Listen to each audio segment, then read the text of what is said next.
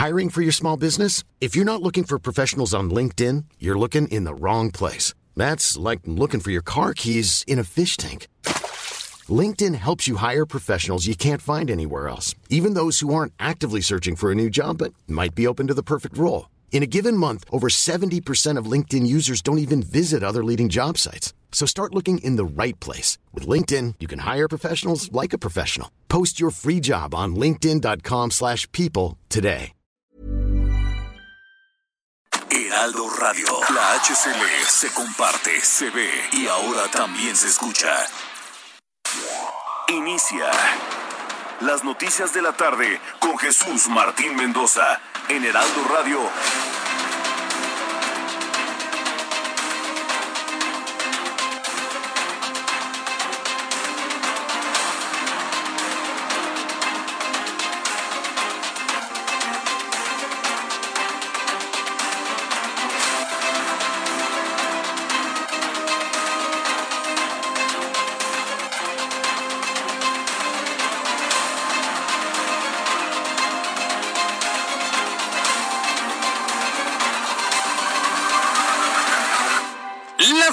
Tarde en punto, hora del centro de la República Mexicana. Bienvenidos, muy buenas tardes. Iniciamos el Heraldo Radio de esta tarde del viernes 12 de marzo del año 2021.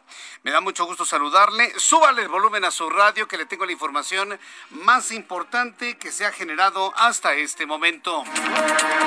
En primer lugar, en este resumen de noticias, le informo que durante la convención bancaria que se realiza en la Ciudad de México, expertos advirtieron de choques entre el gobierno de los Estados Unidos y el gobierno de México, el del señor López Obrador, por la política energética y el discurso de soberanía del actual empleado que tenemos contratado en el Palacio Nacional más adelante le voy a tener todos los detalles de los problemas que está generando este señor que tenemos contratado ahí en el Palacio Nacional, su política energética. Sabemos perfectamente bien que un juez federal ha suspendido la aplicación de la reforma a la ley de la industria eléctrica por ser visiblemente contraria a lo que establece la constitución política de los Estados Unidos mexicanos. Le voy a tener todos los detalles de esto.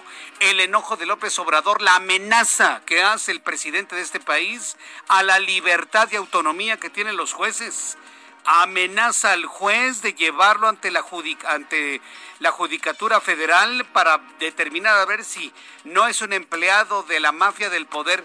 No puede ser que un presidente de México haga este tipo de cosas, que de esta manera pueda de alguna manera presionar y aplastar a quienes no estamos de acuerdo con él. Y le quiero decir una cosa, somos millones millones de mexicanos que ya no estamos de acuerdo con la forma de ser y hacer del actual empleado que tenemos en el Palacio Nacional, nuestro empleado, el presidente de la República Mexicana. Y bueno, pues hoy amenazando al juez que aprobó los amparos de algunas empresas en contra de la reforma de la ley de la industria eléctrica. Es todo un caso, es, e, e, es impresionante lo que ha ocurrido el día de hoy, impensable, insólito. Bueno, lo platicaremos más adelante aquí en el Heraldo Radio.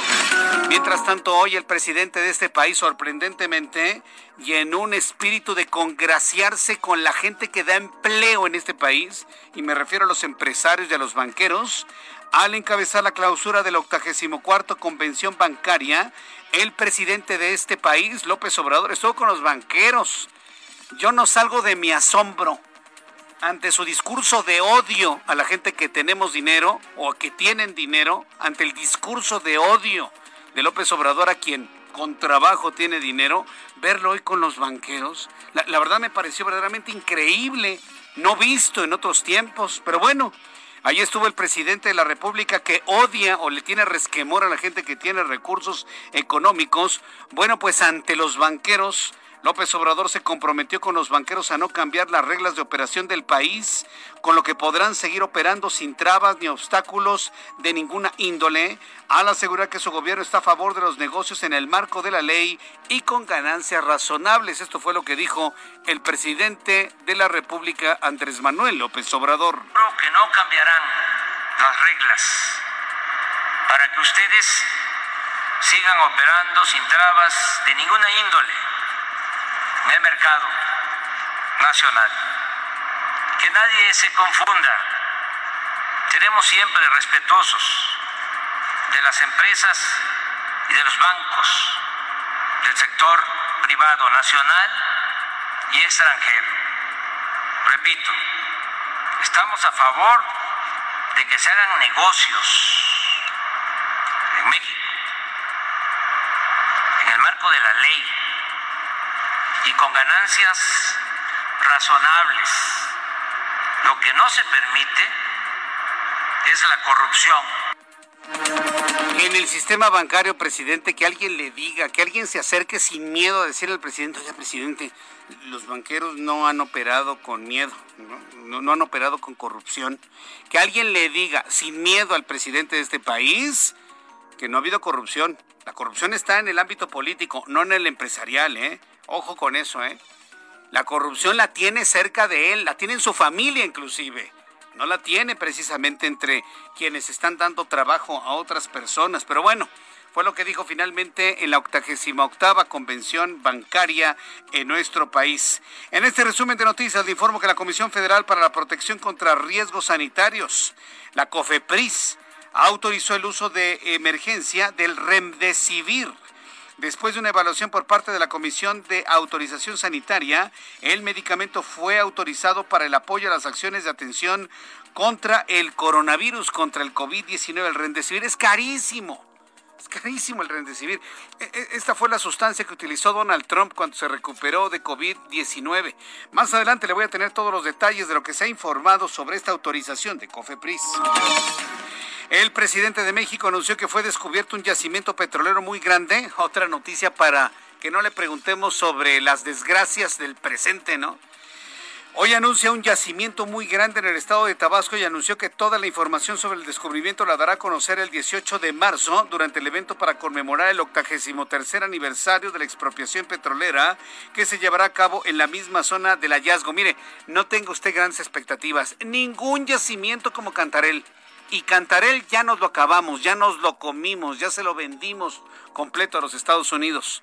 Ningún yacimiento como Cantarel, así que ningún anuncio será del tamaño de Cantarel de los años 70. Este viernes fueron repatriados los restos de 16 guatemaltecos que fueron calcinados en el ejido Santanita, en el municipio de Camargo, y los cuales se encontraron el 22 de enero pasado, cuyos crímenes 12 policías estatales están en prisión preventiva. El director del Gobierno Digital de la Agencia Digital de Innovación Pública, Eduardo Clark, explicó que la capital del país se encuentra en 21 puntos de los 40 con los que se evalúa el semáforo COVID-19 para las entidades del país, lo que podría poner a la capital de México en color amarillo en caso de llegar a las 15 unidades. Esto fue lo que dijo Eduardo Clark. Ayer nos llegó la notificación y salimos en naranja, recordarán, es un semáforo de 40 puntos. Estamos eh, al día de ayer en, 21, entonces todavía estamos a 5 puntos del amarillo, pero estamos más cercanos al amarillo que al naranja en esa evaluación global que, que nos llega todos los jueves.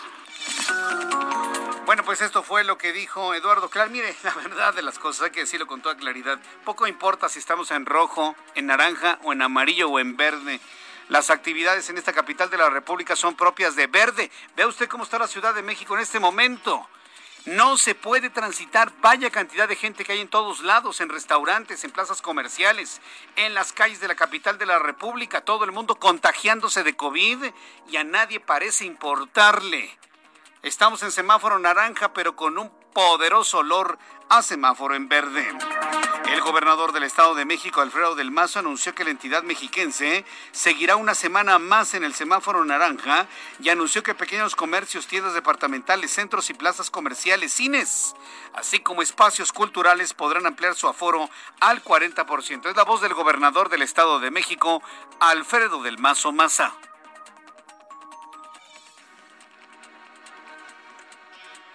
¿No tenemos el audio del gobernador? Bueno, en otras noticias en este resumen, la presidenta ejecutiva de la Asociación de Municipios de México, Nayeli Gutiérrez Gijón, quien encabeza la toma de instalaciones del Partido Revolucionario Institucional, exige la renuncia inmediata de Israel Betanzos. Él es el presidente del Partido de la Ciudad de México por la cercanía que tiene con Cuauhtémoc Gutiérrez de la Torre, el enorme hombre este obeso que está completamente evadido de la ley así como la eliminación de la candidatura plurinominal a la Diputación Federal de Tonatiu González Case. Y de acuerdo con los Centros para la Prevención y el Control de Enfermedades, estadounidenses se han administrado 101 millones de dosis de vacunas contra COVID-19 en los Estados Unidos. En ese país se tiene tras, tras vacunas autorizadas para distribuir, las cuales son de Johnson Johnson, que necesita una dosis para ser efectiva, y las de Moderna y Pfizer BioNTech, que necesitan dos dosis. Le informo en este resumen de noticias que el Ayuntamiento de Minneapolis aprobó este viernes un acuerdo civil por el que indemnizará con 27 millones de dólares a la familia del ciudadano afroamericano George Floyd. ¿Se acuerda? Este hombre que murió bajo la rodilla de un policía en aquella ciudad murió a manos de la policía de esa ciudad en mayo del año pasado cuando era detenido, lo que desató una ola de protestas raciales en todos los Estados Unidos. Son las 6 de la tarde con 10 minutos hora del centro de la República Mexicana. Le presento a nuestros compañeros corresponsales con noticias en otros puntos de la República Mexicana. Saludo a Carla Benítez, nuestra corresponsal en Acapulco Guerrero. Adelante Carla, ¿cómo te va? Bienvenida. Muy buenas tardes.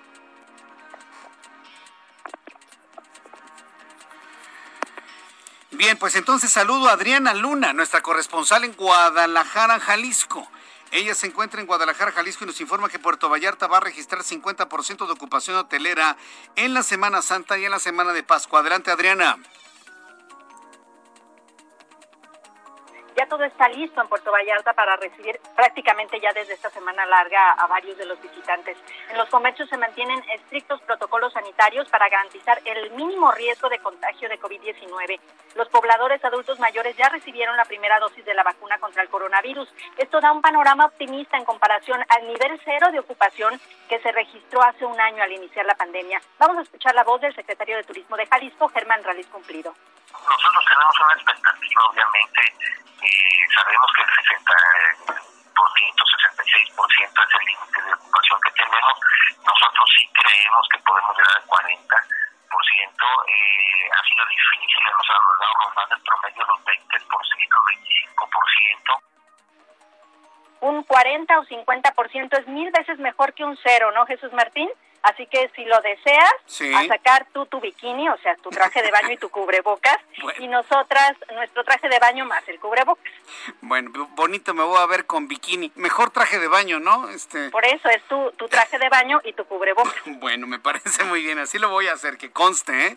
Adriana Luna, muchas gracias por la información desde Puerto Vallarta, gracias. Buen fin de semana. Buen fin de semana. Bueno, así lo vamos a hacer, por supuesto. Entramos en contacto con Juan David Casillas. Él es nuestro corresponsal en el puerto de Veracruz. Adelante, Juan David. Hola, ¿qué tal? Muy buenas tardes, Jesús Martín. Te saludo con gusto, también a todo el auditorio, al auditorio y comentarte que un mayor número de elementos de seguridad va a resguardar las playas del puerto de Veracruz ante el posible arribo de turistas durante este fin de semana largo por el natalicio de Benito Juárez. El alcalde de Veracruz, Fernando Yunes Márquez, nos detallaba que habrá un operativo para incrementar el número de guardavidas en la zona y así evitar cualquier tipo de accidente. Además, destacó Jesús Martín que no habrá restricciones en las playas, toda vez que el semáforo epidemiológico en el estado de Veracruz continúa en color amarillo de riesgo medio de contagio. Sin embargo, cabe mencionar que el semáforo regional en el puerto de Veracruz es color naranja y se trata del municipio que ha registrado el mayor número de casos positivos y defunciones por coronavirus, con más de 11.400 y más de 1.400 respectivamente, Jesús Martín. También mencionarte que eh, no serán aplicadas ninguna otra medida sanitaria en este caso, solo que cambie el semáforo y eh, retroceda en este sentido, Jesús Martín. Este es el reporte. Muchas gracias por la información, Juan David. Hasta luego, buenas tardes. Ah, hasta luego, que te vaya muy bien. Bueno, siendo nuestros corresponsales en la República Mexicana, vamos con nuestros compañeros reporteros en la capital del país, periodistas especializados en información de ciudad. Gerardo Galicia, qué gusto saludarte. Bienvenido, muy buenas tardes.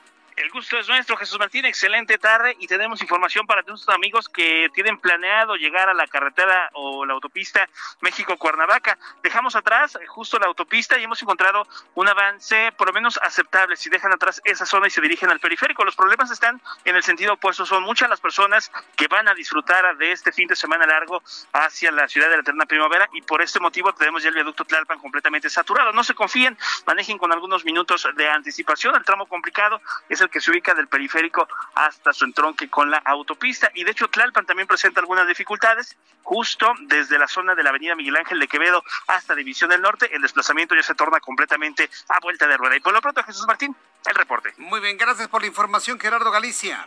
Hasta luego. Hasta luego. Nos está informando de una gran cantidad de automovilistas que buscan salir de la Ciudad de México rumbo al sur. Daniel Magaña, ¿en qué zona te encuentras? Adelante, Daniel. ¿Qué tal, Jesús Martín? Muy buenas tardes. Bueno, pues información vehicular de la zona de la avenida Javier Rojo Gómez, esta vía, pues parte del eje 5 Oriente para las personas que se trasladan de la calzada Ermita hacia las emisiones de la central de Abasto. Puede carga vehicular en esta incorporación de la calzada Ermita, prácticamente pues el punto pues más problemático de ingresar a este eje, eh, a este eje vial, pero a partir de aquí el avance es constante para quien se traslada también hacia la colonia agrícola oriental o bien utiliza la avenida Javier Rajo Gómez para poder incorporarse hacia la zona de la calzada Ignacio Zaragoza. Esta última vía, Jesús Martín, con bastante carga vehicular, personas que abandonan la Ciudad de México en dirección hacia la zona de la autopista México-Puebla. El reporte, muy buena tarde. Muchas gracias por esta información, Daniel Magaña. Y así iniciamos nuestro programa de noticias de este día, hoy 12 de marzo del año 2021. ¿Qué sucedió un día como hoy en México, el mundo y la historia? Abra Marreón.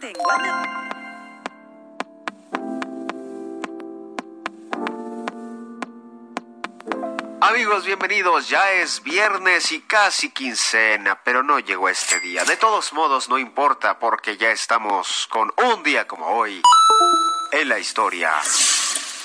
1812 nace Ignacio Comonfort, militar y político liberal que luchó contra los invasores estadounidenses y franceses.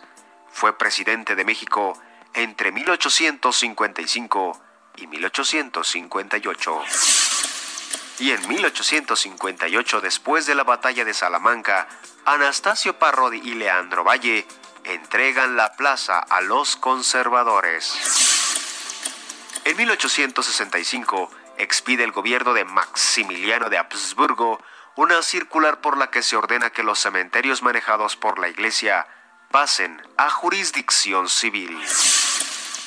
Y de esta forma nos despedimos. Que tengan un excelente viernes. Continuamos. Muchísimas gracias, Jesús Orlando. Esto fue un día como hoy sin quincena en la historia. Gracias. Un día como hoy sin quincena, ¿no? Pues hasta la próxima semana, pues todavía es muy temprano. Pues apenas estamos a 12, ¿no? Hasta el martes pagan, imagínate, nada más te digo eso. Bueno, pues vamos a revisar las condiciones meteorológicas para las próximas horas. El Servicio Meteorológico Nacional nos informa sobre las condiciones atmosféricas que habrán de prevalecer en las próximas horas. Antes de decirle cómo nos va a tratar el tiempo, quiero eh, adelantarle algo. Estamos en este momento ante una situación muy interesante sobre el clima solar. Normalmente siempre en este momento le informo sobre eh, el clima atmosférico en el planeta, ¿no? Y sobre todo en esta parte de nuestro país. Bueno, quiero decirle que tenemos en estos momentos la posibilidad, bueno, se ha estado informando desde hace algunas horas, que nuestro planeta Tierra, escuche lo que le voy a decir, ¿eh? estamos siendo en este momento golpeados por una gran tormenta solar desde hoy al día de mañana. Según la página, según la página, eh, eh, la página Space Weather, que tiene una relación muy directa con la NASA, está informando sobre la vigilancia de la tormenta geomagnética de la cual en estos momentos el planeta Tierra experimenta.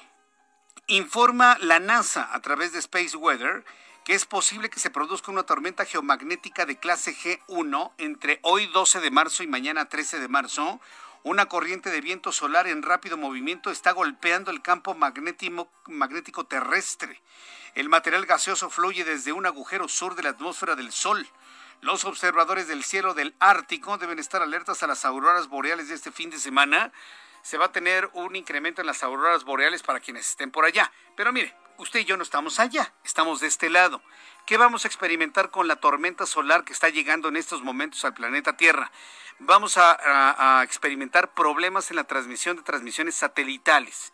Si usted recibe transmisiones satelitales de alguna índole, se van a ver interrumpidas o con mucho ruido o con mucha basura en su transmisión. Posiblemente inclusive se caigan. Vamos a, experimentar problemas con la señal de Internet. Vamos a experimentar problemas con la comunicación vía celular. Vamos a experimentar problemas con la telefonía satelital. Vamos a tener varios problemas de comunicación en los próximos días, entre hoy viernes y mañana sábado y posiblemente inclusive el domingo, debido a la llegada de esta de esta tormenta solar que estamos experimentando en estos momentos. Y es que el sol había estado completamente sin manchas solares durante el último año, en lo que se ha conocido el más fuerte mínimo solar que habíamos vivido. Bueno, pues debo decirle que desde la semana pasada han aparecido las primeras dos manchas solares visibles desde nuestra posición en el planeta Tierra y estas nos han generado varias tormentas solares que estamos experimentando en este momento. ¿Qué le va a pasar a usted? En lo particular, nada pero sí lo vamos a experimentar en materia de nuestra tecnología. Inclusive podrían ocurrir algún tipo de apagones. ¿Está relacionado con la alta temperatura? No necesariamente, pero en la República Mexicana hemos experimentado una alta temperatura en las últimas horas debido a la gran insolación que tenemos en las últimas horas en la capital del país. Nada tiene que ver con la tormenta solar. Sin embargo, es importante decirle que también, además del intenso calor de, esta temporada, estamos observando el tránsito del Frente Frío número 42, la decimoprimera tormenta invernal, un canal de baja presión, una línea seca y una circulación anticiclónica. En la información meteorológica, estamos observando de qué manera el Servicio Meteorológico Nacional da cuenta de estos fenómenos que estarán manteniendo temperaturas muy altas en gran parte de la República Mexicana, de manera fundamental en el norte y en el centro del país. Sin embargo, el Frente Frío número 42 se extiende sobre Chihuahua, generando condiciones para lluvias, chubascos, fuertes rachas de viento en Baja California, Sonora y Chihuahua. Estaremos muy atentos de ello. Este mismo Frente Frío, el 42, se desplazará lentamente sobre el norte del territorio nacional, mientras que la décimo primera tormenta invernal, es decir, la tormenta invernal número 11, se localizará al norte de Sonora y Chihuahua y dichos sistemas van a provocar ambiente frío a gélido con heladas al amanecer en el noroeste y norte del país. Con estos elementos les doy a conocer el pronóstico del tiempo para las siguientes ciudades. Amigos, se nos escuchan en Guadalajara, Jalisco, 26 grados la máxima el día de mañana, 28 la máxima mañana, en este momento 26 mínima 11. En la ciudad de Monterrey, Nuevo León, mínima 30, eh, perdón, mínima 16, máxima 32, en este momento 30 grados. En Guadalajara mínima 9, máxima 30, en este momento 31. Y aquí en la capital de la República, el termómetro está en 11 grados como mínima para el día de mañana, 26 en este momento y la máxima 28 grados Celsius.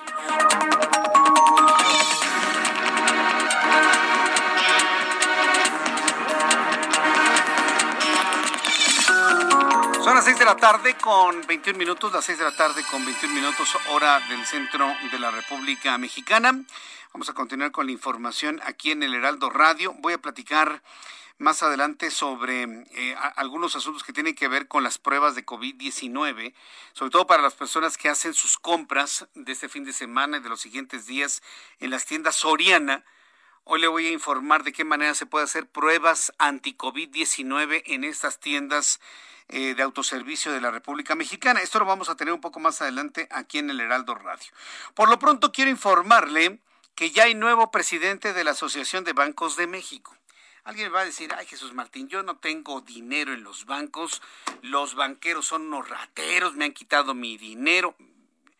Mire, yo, yo lo, que le puedo decir es que si usted ha perdido en el sistema bancario nacional ha sido por malas decisiones que usted ha tomado.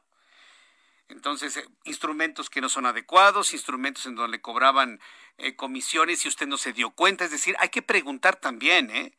Pero vivimos en un país donde nos da pena preguntar donde preguntar es propio de ignorantes y usted no quiere pasar como ignorante, entonces como no quiere pasar como ignorante, pero no sabe, pero no pregunta, no quiere hacer el ridículo. Sí o no, aunque se le ponga la cara roja, sí o no.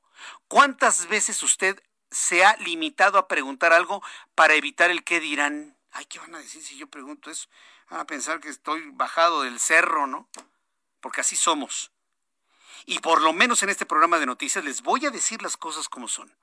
En México no preguntamos porque nos da vergüenza preguntar. Nos da vergüenza preguntar. Y hay gente que ha ido al sistema bancario y no pregunta por vergüenza, dándose aires de muy conocedores. Y no es cierto, señores. Tenemos que preguntar todo. Oiga, ¿por qué está esta coma aquí? Ah, bueno, pues pregunte. ¿Por qué hay una coma? ¿Por qué hay un punto? ¿Por qué hay un número? ¿Por qué hay un signo? y no le dé vergüenza, no le dé pena, porque en la pena y en la vergüenza el que pierde es usted, completamente. Bueno, el presidente electo de la Asociación de Bancos de México, finalmente ya hay un nuevo presidente de la Asociación de Bancos de México, Daniel Becker Feldman, aseguró que los bancos no deben arriesgarse toda vez que aún existen riesgos latentes a pesar de la etapa de recuperación económica que vive el país durante la ceremonia de clausura de la 84 Convención Bancaria, en donde tomó posesión para los próximos dos años al frente de la Asociación de Bancos de México, Becker pidió certeza, certidumbre, respeto al Estado de Derecho, a fin de que se mejore la actividad económica. Después de los anuncios le voy a platicar más de esto. Es muy importante, porque el sistema bancario nacional le da estabilidad y solidez a la economía nacional. Tan es así que el presidente de este país el presidente de la ultraizquierda que hemos, algunos eligieron, estuvo con los banqueros el día de hoy. ¿Quiere conocer la historia? Después de los anuncios la tengo. Le invito para que me escriba a través de YouTube Jesús Martín MX. Escuchas a Jesús Martín Mendoza con las noticias de la tarde por Heraldo Radio, una estación de Heraldo Media Group. Heraldo. Radio.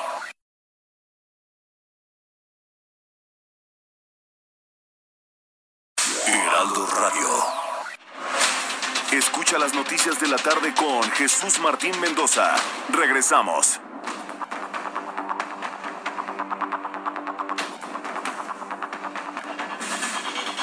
Son las 6 de la tarde con 30 minutos, hora del centro de la República Mexicana. Agradezco mucho a nuestros amigos que nos escuchan a través de YouTube en el canal Jesús Martín MX. Hoy por segundo día consecutivo no tenemos chat, pero tenemos transmisión completamente en vivo a través de YouTube, en donde les envío un caluroso saludo a las personas que nos ven y escuchan en toda la República Mexicana, más allá del Río Bravo, allá en los Estados Unidos. Hay mucha gente que nos escucha en Estados Unidos. Tenemos mucho auditorio en Argentina, fíjese, a través de YouTube.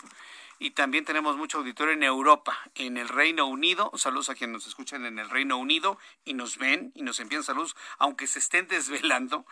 Muchos mexicanos se encuentran en el Reino Unido escuchando las noticias a través del Heraldo Radio. Tengo en la línea telefónica comunicación en estos momentos con Humberto Fayad Wolf. Él es el director general comercial de las tiendas Soriana en la República Mexicana. Humberto Fayad, me da mucho gusto saludarlo. Bienvenido. Muy buenas tardes. ¿Qué tal, Jesús Martín? Igualmente, muchas gracias. Muchas gracias por el espacio. Me da mucho gusto saludarlo. Hace algunas semanas anunciamos esta alianza con los laboratorios JLN Labs para poder hacer pruebas COVID-19 en algunas de las instalaciones de estas tiendas de autoservicio. Al día de hoy, ¿cómo les ha ido con esta alianza estratégica y cuántas, cuántas pruebas han podido realizar? Si usted nos puede compartir el dato. Eh, la verdad es que nos ha ido muy bien. Eh, yo creo que eh, es una necesidad que, todavía no está completamente satisfecha. La conciencia de los mexicanos para buscar terminar de una vez con esta situación, eh, pues es, es, mucha y, eso se refleja en, la cantidad de pruebas que, llega ya en toda la República a, miles de pruebas que, se han realizado los mexicanos para prevenir el no contagiar eh, y bueno, el resultado ha sido muy positivo.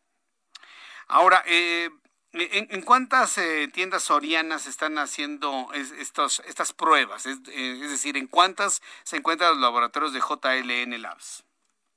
Estamos en, en 30 laboratorios en, coordinación con JLN, JLN Labs. tenemos algunas otras asociaciones que nos llevan a 42, pero nuestro aliado principal y sin duda con mucha capacidad es JLN Labs, eh, con, con 30 ubicaciones, como te comento. Ahora bien, eh, ¿cuál ha sido la dinámica de sus clientes? Es decir, llegan, hacen su prueba antes, entran, hacen sus compras, regresan por los resultados. Eh, ¿Cómo es esto? ¿Qué, ¿Cuáles son las historias que han podido ustedes advertir y que nos pueda compartir Humberto Fallada? Bueno, eh, generalmente quien busca hacerse una prueba, no necesariamente, pero generalmente es quien tiene síntomas, que es quien siente que, algo está pasando en su cuerpo y que eh, quiere estar seguro si tiene, si tiene el padecimiento eh, provocado por el COVID. entre las personas que están en esa situación por, por restricción de la autoridad y, una restricción correcta, eh, quien tiene esos síntomas no tiene permitido acceder a, una tienda o algún local, en este caso a nuestras tiendas de autoservicio, para evitar los contagios. Entonces, para esto, las eh, unidades de los laboratorios se colocaron en los estacionamientos de las tiendas, en lugares estratégicos, alejados de las entradas, para quien va, que tiene altas posibilidades de estar contagiado, no entre en contacto con cercanía con los clientes para garantizar la seguridad de ambos, ¿no? Entonces, eh, se acercan a ese módulo, ahí en ese módulo se les toma la prueba y, tenemos pruebas que entregan resultados tan rápido como 15 minutos, máximo media hora. Eh, y así es como, como eh, nuestros clientes, los mexicanos, pueden saber rápidamente si ese malestar que sienten está relacionado con el COVID. Ahora, eh, si la prueba es positiva en esos laboratorios instalados en las áreas de estacionamiento de las tiendas Soriana, ¿cuál es el protocolo que ustedes aplican o que aplican los laboratorios JLN Labs en, en colaboración con Soriana?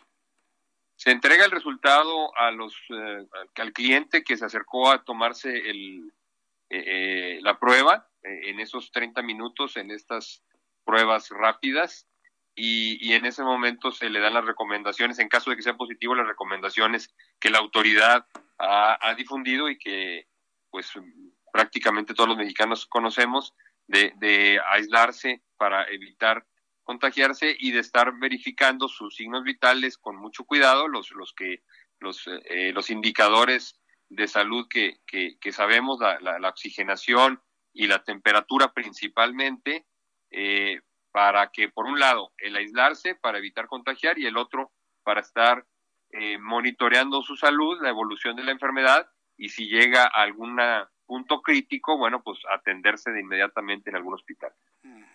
Bueno, qué, bueno que se tiene establecido esto. En, en todas estas semanas que se ha realizado esta, esta asociación estratégica entre JLN Labs y Soriana, ¿Cuántas personas han resultado positivas del dato que usted nos pueda compartir, Humberto Fallad? Eh, el por, como porcentaje del total que se han realizado, aproximadamente el 20-22% de, de los resultados son positivos. Me queda claro que esta estrategia ha resultado tan, tan, tan positiva que han incrementado y hay nuevos módulos para la realización de estas pruebas COVID junto con JLN Labs. ¿Cómo podemos saber en dónde se encuentran, en qué tiendas se encuentran estos laboratorios?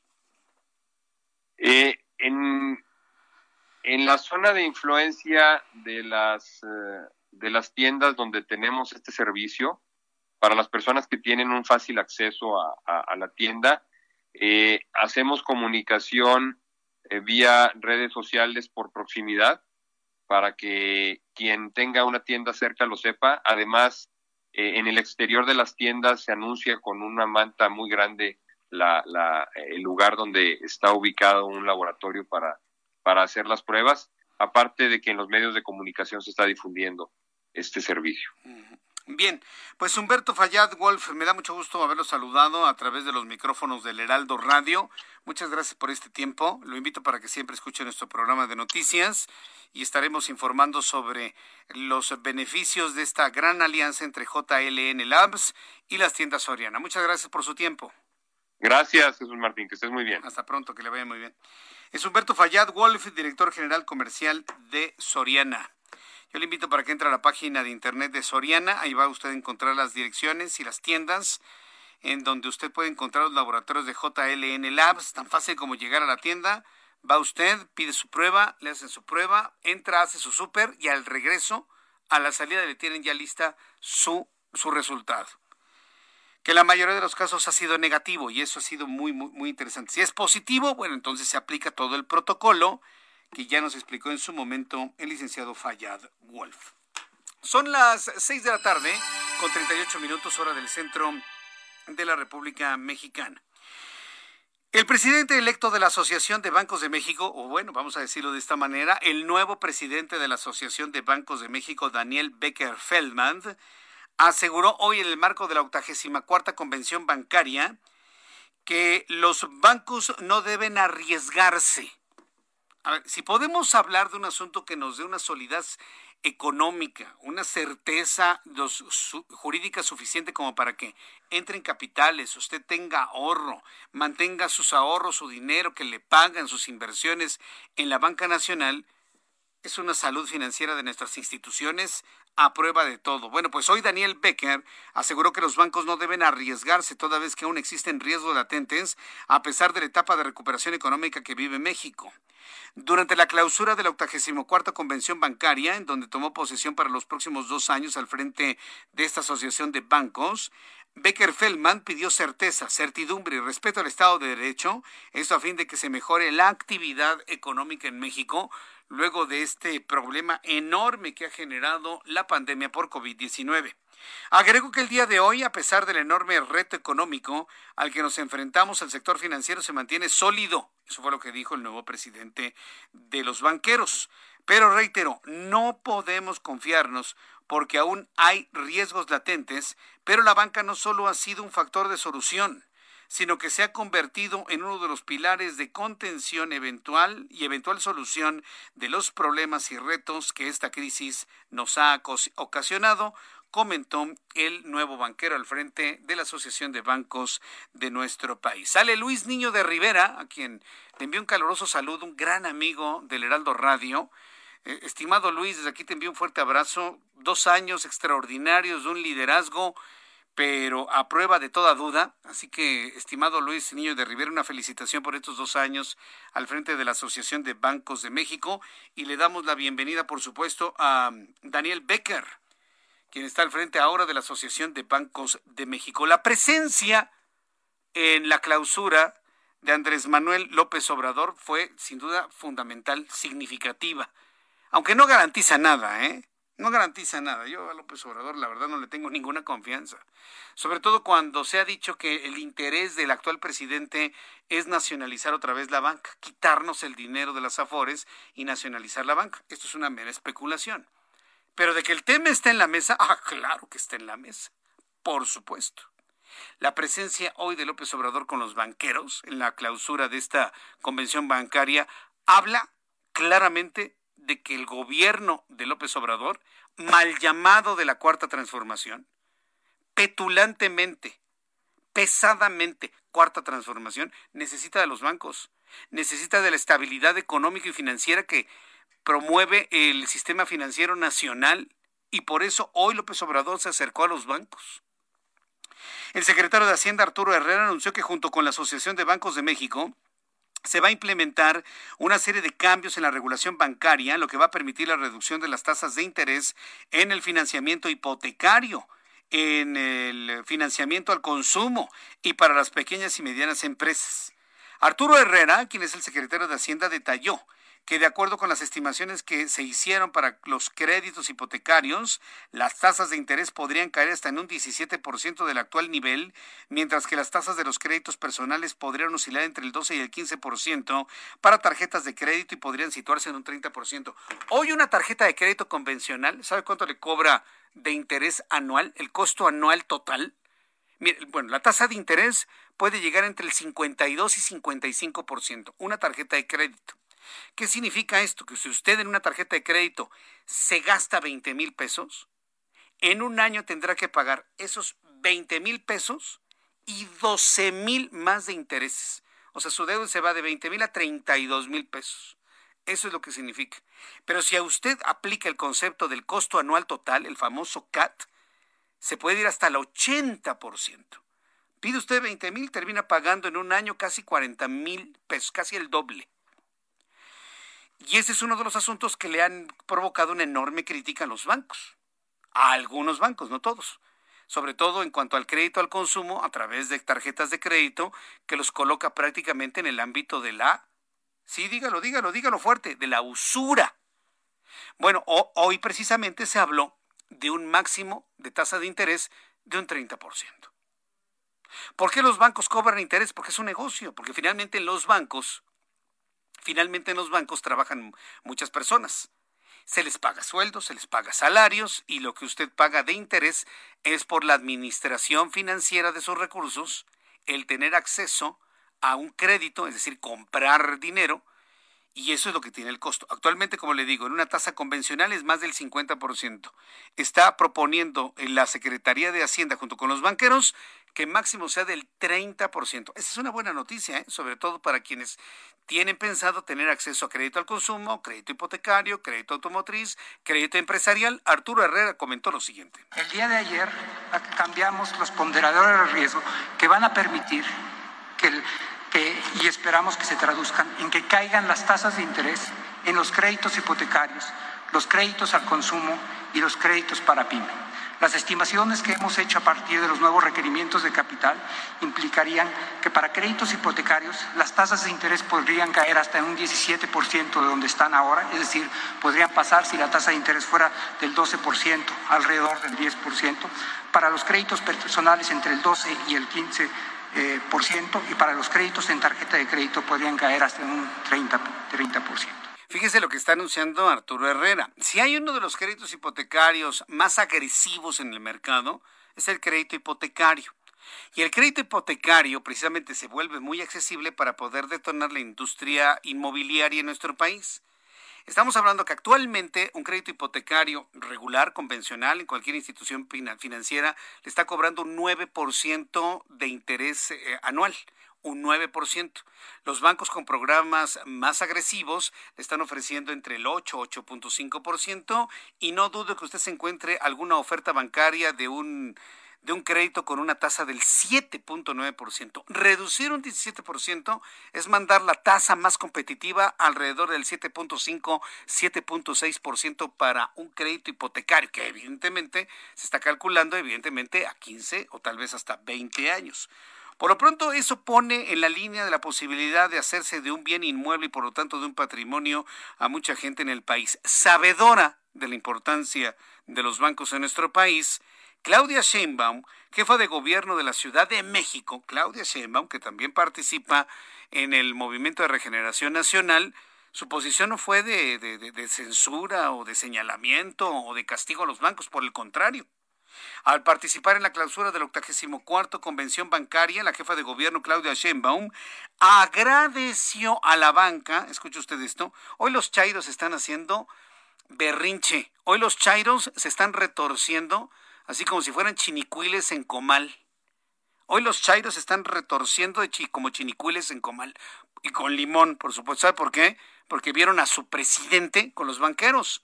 Y hoy a la jefa de gobierno, también de Morena, agradecer a los bancos el trabajo que han hecho bien, por supuesto. Hoy los chairos están retorciendo así, mire, como gusanos en comal. Así, mire. Vean, ¿me está viendo usted en YouTube? Así, mire. Se están retorciendo. Bueno, ya no saben y hasta vomitan los chairos más recalcitrantes de este país. Bueno, hoy la jefa de gobierno Claudia Sheinbaum agradeció a los bancos el apoyo otorgado durante la pandemia, lo que ha permitido el inicio de la recuperación económica de la capital, lo que ha permitido, repito, para que se retuerza más ese chairo, permitan la recuperación económica de la capital. Puso como ejemplo la recuperación hasta de un 65% de los vuelos que llegan al Aeropuerto Internacional de la Ciudad de México.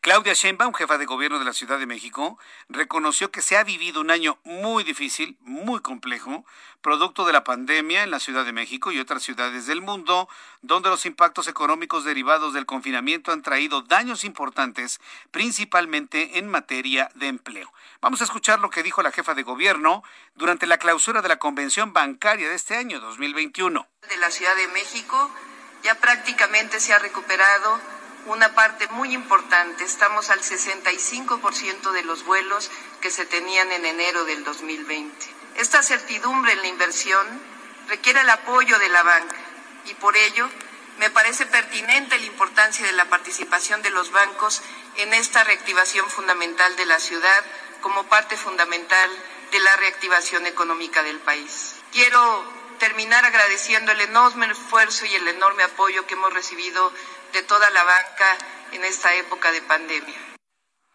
Esta declaración de Claudia Sheinbaum me parece que es de las más importantes en sus dos años y medio como jefa de gobierno. ¿Por, qué lo comento así? Porque la declaración de la jefa de gobierno, Claudia Sheinbaum, y para usted que me escucha en toda la República Mexicana, eso es importante lo que le voy a decir. Esta certeza que con su discurso Claudia Sheinbaum le da a los banqueros, la coloca el día de hoy, 12 de marzo del 2021, la coloca dentro de los competidores por la candidatura a la presidencia de la República. Porque si algo buscan los empresarios, los industriales, los banqueros, los generadores de empleo, los generadores de crédito, los impulsores de la economía, son certezas jurídicas. Y lo que hoy Claudia Sheinbaum hizo fue darle una certeza jurídica a los bancos, a los banqueros, al crédito, al dinero, al impulso económico hacia adelante. Y esto la coloca en un, con un reflector muy importante porque es una declaración que no ha hecho, vaya, ni el presidente de la República. Hoy Andrés Manuel López Obrador pues habló precisamente de que sí, que pueden hacer sus negocios, como diciendo, es su onda, ¿no? Es su business. Pero nada más que con ganancias este, reducidas, ¿no? ¿Cómo dijo? Este, con ganancias eh, de alguna manera justas. O sea, o sea, no se atasquen de dinero prácticamente, les quiso decir el presidente de la República. No, Claudio Sheinbaum tuvo un, tuvo un discurso mucho más articulado. Y eso llama poderosamente la atención. El discurso de la jefa de gobierno ante los banqueros fue un discurso más institucional, más de estadista, más articulado, más de certezas jurídicas y financieras que la del presidente de México. Y eso verdaderamente es, bueno, preocupa para quienes estén cerca del actual presidente de la República Mexicana. Hablando de noticias de la Ciudad de México, quiero informarle que el gobierno de esta capital anunció que seguirá una semana más en color naranja del semáforo epidemiológico con lo que se sumarán cinco semanas consecutivas en ese nivel, además de que podrán reabrir sus puertas giros como casinos, boliches, negocios pertenecientes al programa Reabre, es decir, ya a partir del próximo lunes, ¿eh? no creo que para este fin de semana, sino a partir del próximo lunes, abren sus puertas casinos, boliches, negocios pertenecientes al programa Reabre. Esto lo dio a conocer más que la jefa de gobierno Eduardo Clark, quien resaltó la disminución de las hospitalizaciones por COVID-19 en la capital, que se mantienen actualmente con un índice de ocupación del 46.4% en hospitales públicos, lo que significa que cuenta con 4.421 camas disponibles, de las cuales 1.037 cuentan con ventilador lo que se suma también a una reducción en las atenciones vía SMS y llamadas al número 911. Eduardo Clark, quien es el director del gobierno digital de la Agencia Digital de Innovación Pública, comentó lo siguiente el día de hoy. Tres actividades reanudan actividades con estrictas medidas sanitarias. En primer lugar, casinos y casas de apuestas con 20% de aforo al interior, operación hasta las 8 de la noche, las 20 horas, estancia máxima de 60 minutos en establecimientos. En el caso de boliches, de igual manera, obligatorio uso de cubrebocas, 20% de aforo al interior, operación hasta las 8 de la noche. También estamos reactivando el programa Reabre. El programa lo que tiene como objetivo, para darles un, un pequeño recordatorio, es establecimientos que tuvieran como giro ser eh, antros, bares, importante recalcar esto, van a poder operar como restaurantes, no abren como bares, antros, centros de fiestas, únicamente al aire libre, bajo las reglas del programa Ciudad al Aire Libre que ya conocen, operación hasta las 23 horas. Y aquí queremos ser muy enfáticos, si hay violaciones, este programa se cancela de manera generalizada. Bien, si hay violaciones, este programa se cancela de manera generalizada. Es decir, a ver, señores de los antros, si ustedes se pasan de listos, el programa se cancela y todo el mundo cierra, ¿eh? O sea, para entenderlo. Yo siempre he sido de la idea que las cosas deben decirse claritas, claritas, para que no quede ninguna duda. Si ustedes se pasan de listos, les cancelo el programa y nadie abre. A ver cuándo va a llegar un político en este país que diga las cosas así como las estoy diciendo. A ver, señores, vamos a abrir, pero aguas, ¿eh? Aquel que se pase de listo, aquel que se pase de lanza, como dicen los chavos, les cierro a todos y no me importa, ¿eh? O nos vamos derechito, nos vamos precisamente con todo lo que tenemos que hacer, o se cancela. Es lo que dijo Eduardo Clark el día de hoy, digo, en un discurso mucho más político. Yo se lo digo más claro, más coloquial, más dominguero, para que se entienda y no quede ningún tipo de duda. Vamos a ver cómo sucede las, eh, durante las próximas semanas. Fíjese que hoy eh, platiqué precisamente en el Heraldo Televisión. Si usted me sigue a través del Heraldo Televisión en el canal 10, todos los días a las 2 de la tarde lo espero con las noticias a través de la televisión. Hoy tuve oportunidad de platicar con una vocera de las guarderías en la Ciudad de México. Y me hizo un planteamiento muy interesante. Oiga, Jesús Martín, van a abrir los boliches, van a abrir los antros. están abriendo los bares y que no puedan abrir las guarderías. Y me dio una serie de, de explicaciones y de fundamentos, inclusive de carácter internacional, en donde se ha determinado que la presencia de al menos el 20% de los estudiantes en las guarderías no significan un riesgo para incrementar la velocidad del contagio del COVID-19. La verdad a mí me dejó muy impresionado la preparación de Tania González, quien es precisamente la vocera de esta asociación de, de guarderías privadas en la Ciudad de México, quienes están buscando un encuentro con la jefa de gobierno Claudia Sheinbaum y poder integrar a las guarderías a los programas de reapertura tal y como está sucediendo todas las semanas. ¿Con qué objeto? De que las mamás y los papás, los voy a poner exactamente a los dos y en igualdad de circunstancias, que tanto los papás como las mamás tengan la posibilidad de llevar a sus hijos a una guardería en donde los van a cuidar, donde los van a educar, donde les van a dar de comer y los van a entregar entre las 4 y las 5 de la tarde para que puedan ir a trabajar y puedan llevar dinero a sus casas y con esto tener una recuperación económica importante. Bueno, pues platicaremos esto. Por lo pronto, eso es lo que ocurrió el día de hoy en cuanto a las guarderías, esta petición de abrir y lo que abrirá a partir de la próxima semana. Después de los anuncios, le voy a platicar que no habrá clases el próximo lunes. Es un día feriado por el 21 de marzo. Algunos celebran a un presidente, yo celebro la primavera. Regreso con un resumen, la actualización de los números de COVID, nuestros compañeros reporteros urbanos, mucho más aquí en el Heraldo Radio.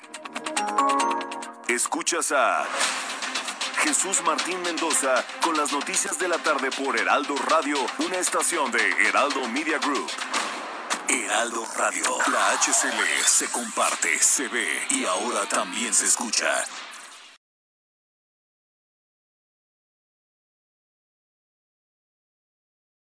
Heraldo Radio, la HCL se comparte, se ve y ahora también se escucha. Escucha las noticias de la tarde con Jesús Martín Mendoza. Regresamos.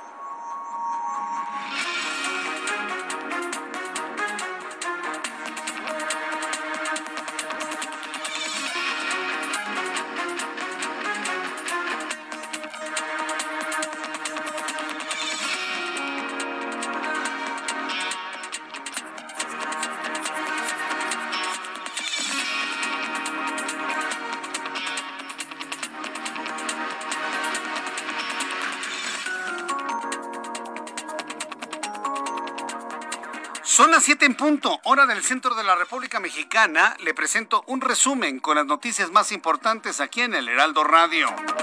En los primeros dos meses de 2021, la creación de empleo formal en México fue de 163.206 puestos de trabajo. Dio a conocer el Instituto Mexicano del Seguro Social, el IMSS. Detalla que si bien es una cifra positiva, es la más baja para un mismo periodo desde 2014. Las entidades con mayor generación de puestos laborales fueron Tabasco, Baja California y Chihuahua. Al participar en el Seminario Internacional sobre la Moderación de Contenidos en Redes Sociales, el coordinador del Movimiento de Regeneración Nacional en el Senado, Ricardo Monreal, reiteró su llamado a regular las redes sociales en el país, al asegurar que éstas pueden generar un caos debido a los contenidos inapropiados que pueden difundir. Bueno, aquí nos tiene que definir Ricardo Monreal que es un contenido inapropiado. O sea, un, cuestionamiento a López Obrador es un contenido inapropiado.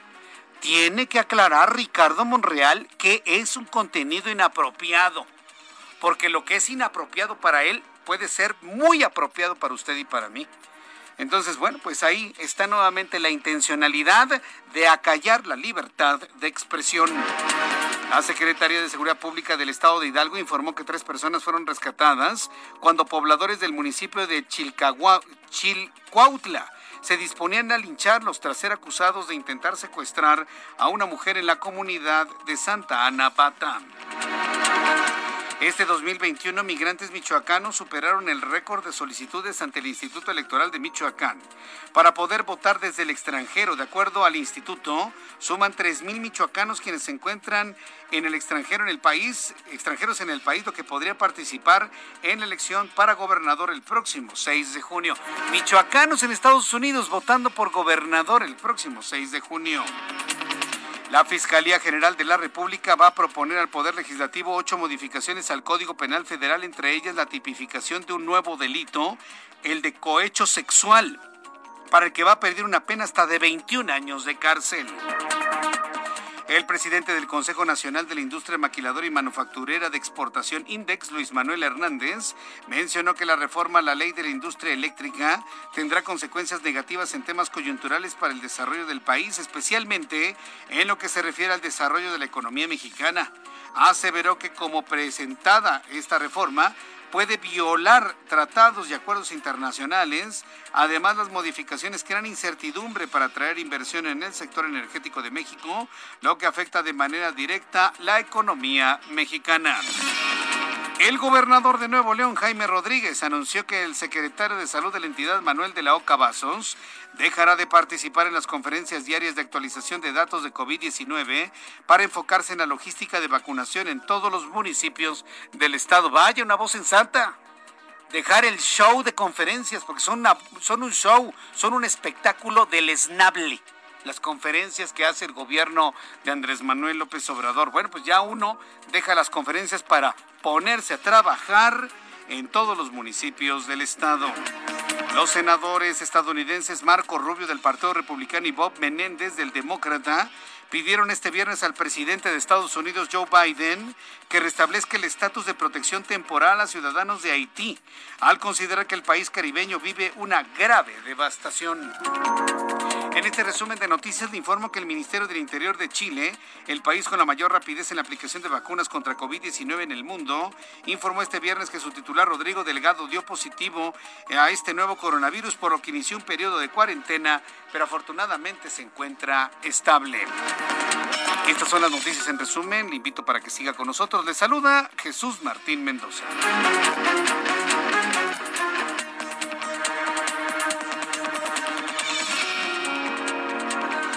Ya son las 7 con 5, las 19 horas con 5 minutos, hora del centro de la República Mexicana. El tiempo pasa rapidísimo todas las tardes, si usted se informa a través del Heraldo Radio. Voy con mis compañeros reporteros urbanos, periodistas especializados en información de ciudad. Empezamos con Gerardo Galicia, qué gusto saludarte esta noche. Bienvenido, muy buenas noches. El gusto es nuestro, Jesús Martín. Excelente noche y ya tenemos información ahora desde la zona centro de la capital. Tuvimos tiempo de recorrer a Casada San Antonio Abad y encontramos que un incremento en la afluencia de vehículos. Hay problemas para transitar Jesús Martín ya del metro San Antonio Abad y para nuestros amigos que se dirigen hacia la zona del viaducto. Habrá que tomarlo con mucha paciencia. El trayecto más complicado es justo entre el metro Chabacano y la zona del viaducto. Así que de preferencia, si lo prefieren, pueden utilizar la calle 5 de febrero como posible opción. Y el sentido opuesto está avanzando mucho mejor. Es una buena opción la casada San Antonio Abad para poder llegar al centro histórico de la Ciudad de México. Y por lo pronto, el reporte. Muchas gracias por la información, Gerardo. Hasta luego. Hasta luego, que te vaya muy bien. Saludo con mucho gusto a Daniel Magaña. Adelante, Daniel, ¿dónde te ubicas?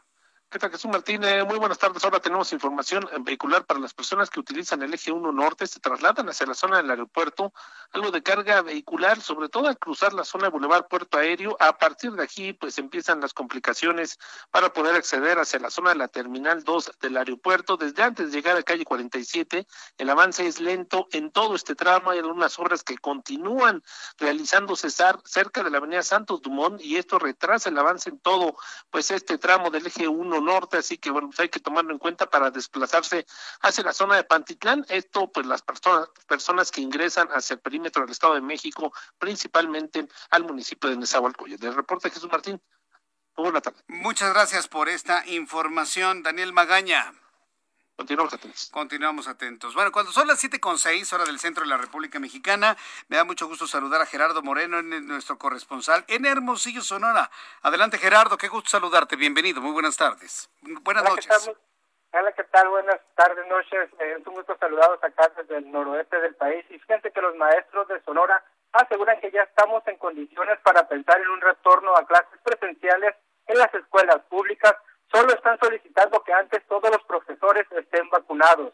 Platicamos con Raimundo Lagarda Borbón, secretario general del CENTE sección 54, que es la de Sonora, y detalló que ellos, representantes a los maestros, están solicitando que antes de regresar a los salones es prioritario estar primero en semáforo en verde y también que los trabajadores de la educación estén vacunados. Sin embargo, aseguró que aún con esto existiría un riesgo para los padres de familia que no tengan aplicada la vacuna, porque los niños podrían estar portando el virus sin darse cuenta y propagarlo entre sus compañeros. Sin embargo, pues detalló que si se aplican las medidas necesarias para minimizar el riesgo, que es la asistencia a clase por bloques de niños y no todo el grupo completo, la sanitización de las escuelas, habilitarla con lavamanos y sana distancia, junto con las medidas de sanidad y cuidado que deben aplicar en casa los padres de familia, pues ya estaríamos en condiciones de volver a Sonora a clases en las próximas semanas. Empezar a clases una semana antes de, de salir de vacaciones. ¿Cuándo sería eso? Lo que pasa es que se espera que ya este día se anuncie que Sonora está en semáforo en verde y ya una vez dado este anuncio, pues se espera ya activar los protocolos en las escuelas. Entonces no dan una fecha en específico, pero sí dicen que podría ser pronto y pues hasta ahorita los maestros ya levantaron la mano y dicen que ellos iban, pero esperan que les apliquen la vacuna. Al momento aquí en Sonora sigue la aplicación de la vacuna en los adultos mayores. Déjame platicarte que ni siquiera se ha llegado a la capital Hermosillo. Correcto, Gerardo Moreno, nos mantenemos en comunicación permanente. Muchas gracias y muy buenas noches. Buenas noches. Landy Valle es nuestra corresponsal en Zacatecas. Adelante, Landy, ¿qué información nos tienes? Muy buenas noches. Hola, ¿qué tal Jesús Martín? Muy buenas noches y bueno, comentarte que ante la insuficiencia de, de dosis del biológico contra COVID-19, el gobierno federal informó se realizará una pausa en la aplicación de la vacuna en el estado de Zacatecas en tanto se reciba un nuevo lote de Pfizer BioNTech. A través de un comunicado informaron que este viernes se aplicará solamente la vacuna en las sedes del Campus GUA siglo XXI, así como el domo de las instalaciones de la feria hasta agotar las dosis disponibles que son alrededor de 500. Aseguraron habrá más vacunas posterior a una pausa de 8 a 10 días una vez que llegue el biológico con el mismo esquema de vacunación que se está llevando hasta la fecha. En tres días, te comento, se aplicaron en la zona conurbada Zacatecas, Guadalupe, la inmunización de 25 mil personas adultas mayores de 60 años, además del avance de la aplicación en los municipios del sur del estado, con un acumulado de 6.539 adultos mayores, en el que se agregaron los municipios de Jalpa y Aposol, quienes en próximos días recibirán el biológico de Sinovac. Hasta aquí mi reporte desde el estado de Zacatecas. Correcto, muchas gracias por la información, Landy. Buenas noches. Hasta luego, que te vaya muy bien. Landy Valle es nuestra corresponsal en Zacatecas. Cuando son las 7 con 10, estamos terminando una semana sin duda muy dinámica en materia de economía y finanzas. Héctor Vieira nos informa. La Bolsa Mexicana de Valores cerró una semana positiva y concluyó la sesión de este viernes con una ganancia del 0.2% al avanzar 96.05 puntos, con lo que el índice de precios y cotizaciones, su principal indicador, se ubicó en 47.769.87 unidades. En el mercado cambiario, el peso mexicano se depreció 0.29% frente al dólar estadounidense, al cotizar en 20 pesos con 18 centavos a la compra y en 20 pesos con 72 centavos a la venta en ventanilla. El euro, por su parte, se cotizó en 24 pesos con 8 centavos a la compra y 24 pesos con 83 centavos a la venta. El Instituto Mexicano del Seguro Social informó que entre febrero de 2020 y el mismo mes de 2021 se perdieron 676.598 puestos de trabajo, lo que representa una caída del 3.3%, con lo que actualmente tiene registrados 19.936.938 puestos de trabajo. Por tercer día consecutivo, el Bitcoin alcanzó su mayor nivel en lo que va de marzo, al cotizarse en 56.481 dólares por unidad, con lo que cerró la semana con una ganancia acumulada del 14%, lo que lo acerca a su máximo histórico de 57.580 dólares alcanzado el pasado 20 de febrero. El nuevo presidente de la Asociación de Bancos de México, Daniel Becker, advirtió que a pesar de que el sector financiero del país se mantiene sólido, no se debe caer en excesos de confianza, ya que aún existen riesgos que podrían detener la recuperación económica. Habla el presidente de los banqueros, Daniel Becker. Para reducir estos temores, se necesita de mayor certeza demostrar un compromiso por tener un Estado de Derecho robusto e instrumentar acciones favorables para la actividad económica. En esto puede estar la diferencia entre una rápida y robusta recuperación o una que sea lenta y marginal. Informó para las noticias de la tarde Héctor Vieira. Muchas gracias, Héctor Vieira, por la información económico-financiera. Al cerrar la semana, bueno, pues ahí están los datos financieros económicos más importantes para que usted tome decisiones cuando usted escucha El Heraldo Radio. Son las 7 con 12, las 7 con 12 horas del centro de la República Mexicana. Bueno, vamos a continuar con la información. Fíjese que hay un asunto que me parece muy importante.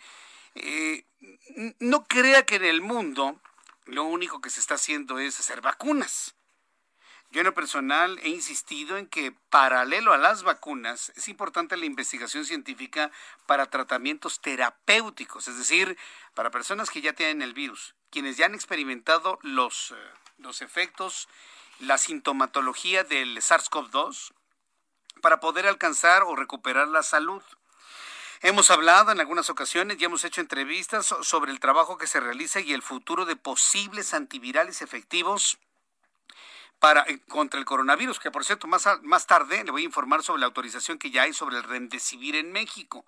Y bueno, a nivel mundial finalmente ya ha sido reconocido el Remdesivir como el primer, vamos a llamarlo antiviral, que si bien no funciona al 100% contra el SARS-CoV-2 como sucede con el oseltamivir hacia el virus de la influenza, por lo menos una ayuda aportan.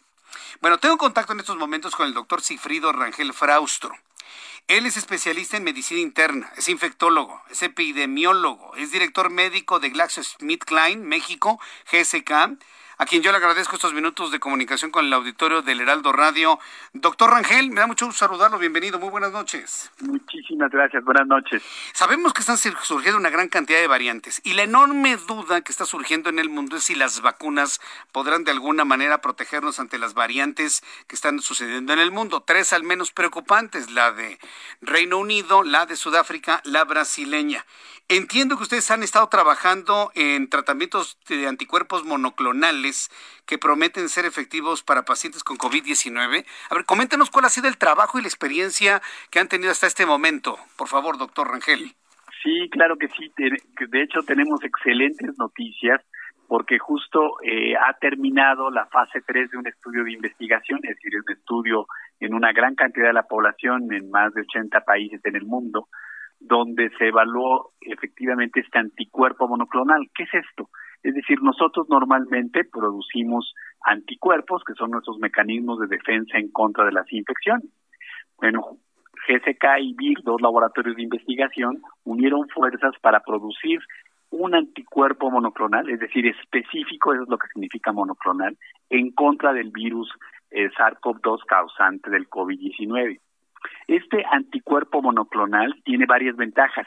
Una es que, aunque inhibe la entrada del virus, es, lo inhibe en un punto distinto de donde el virus está cambiando. Hemos escuchado que el virus está mutando y se están describiendo estas variantes a las que te refieres, que han producido una gran preocupación en el mundo por el riesgo de la pérdida de eficacia de las vacunas y de otros tratamientos. Este anticuerpo monoclonal está dirigido contra la porción constante del virus, es decir, que el virus no está cambiando en todas sus partes. Tiene unas partes que están mutando, pero tiene otras que no están mutando. Este anticuerpo monoclonal está dirigido contra ese segmento, lo que significa que es activo aún en contra de las variantes que han sido descritas recientemente, lo cual es una gran noticia. Ahora, ¿cómo entender este tratamiento? ¿Es preventivo? Es decir, eh, ¿cómo funcionan finalmente las vacunas? ¿O es terapéutico una vez que ya se ha instalado el virus y se han manifestado los, la sintomatología? ¿Dónde debemos ubicar esto? Exactamente. Fíjate que esta es una pregunta importantísima, porque este anticuerpo monoclonal, del el estudio en el que acaba de concluir, eh, en más de 3.000 pacientes, se evaluó en pacientes mayores de 18 años que tenían factores de riesgo para desarrollar complicaciones, ya que como sabes, no todos tenemos el mismo riesgo de desarrollar una complicación o morir por la infección por el virus. Pacientes mayores de 18 años que tienen diabetes mellitus, que tienen hipertensión, que tienen insuficiencia renal crónica, es decir, que tienen otras enfermedades o pacientes mayores de 50 años todos ellos tienen un riesgo mayor de desarrollar complicaciones y de morir por la infección por el virus. Este anticuerpo monoclonal logró reducir la hospitalización de los pacientes que habían sido infectados y la mortalidad en 85%. Esto es, la verdad, que una, una información muy importante porque la capacidad del virus para prevenir la hospitalización y la mortalidad en ya infectados, es decir, en personas que ya tienen el virus y que potencialmente pueden morir o sufrir complicaciones por el virus, pues fue realmente asombrosa. Bueno, pues eh, eh, las pruebas que se están realizando en este momento están en modelo animal o ya están en protocolo con seres humanos. No, no, no, no, no. Este es un estudio que acaba de concluir en más de 3.000 pacientes ah, y esta información ya vamos a someterla tanto a las agencias regulatorias de México como COFEPRIS, como la FDA y otras en el mundo para solicitar la autorización de emergencia, porque este es un medicamento que potencialmente, dada su especificidad, es decir, que está dirigido contra el virus, que puede inclusive ser activo en aquellas variantes del virus y la gran reducción en mortalidad y hospitalización, pues es un tratamiento potencial muy importante para los pacientes. Bueno, pues eh, ¿cuánto tiempo pasará todavía para que se haya, digamos, un tratamiento regular en los hospitales, tanto públicos como privados, para ir enfrentando de manera más efectiva las infecciones por SARS-CoV-2? Bueno, nosotros esperamos que una vez que sometamos a las agencias regulatorias y en cuanto nos otorguen los permisos de uso de emergencia en pacientes, una vez que ellos, por supuesto, evalúen la eficacia y la seguridad que presentaremos, nos den la autorización para su uso. Esperemos que no más de dos meses ya estemos disponibles en el mercado para poderse utilizar. No, bueno, esto ya está entonces ya a la puerta, ¿no? Esto ya está ya en la mesa, ¿no? Exactamente. Los estudios de investigación fase 3 han concluido los datos son muy interesantes. Lo que necesitamos ahora es la evaluación de las agencias regulatorias para que ellos determinen si esta información es suficiente para su autorización y su uso en pacientes. Correcto. Bueno, ha sido bueno, a mí me parece que es una muy buena noticia dentro de todo lo que hemos informado en cuanto a las investigaciones que se han realizado sobre el SARS-CoV-2. Esto me parece que es muy, muy, muy esperanzador. Eh, y, esto aplicaría únicamente para México, Latinoamérica, el mundo entero? O, a qué nivel estamos hablando esta aplicación de este, de este desarrollo, doctor Rangel? Sí, por supuesto que eh, la intención es someterlo a las agencias regulatorias en todo el mundo. Eh, sin embargo, sí debo decir que eh, GSK México ha hecho un gran esfuerzo para asegurar que la, el sometimiento de la información que será evaluado por las autoridades regulatorias sea simultáneamente con la FDA y con la COFEPRIS de México.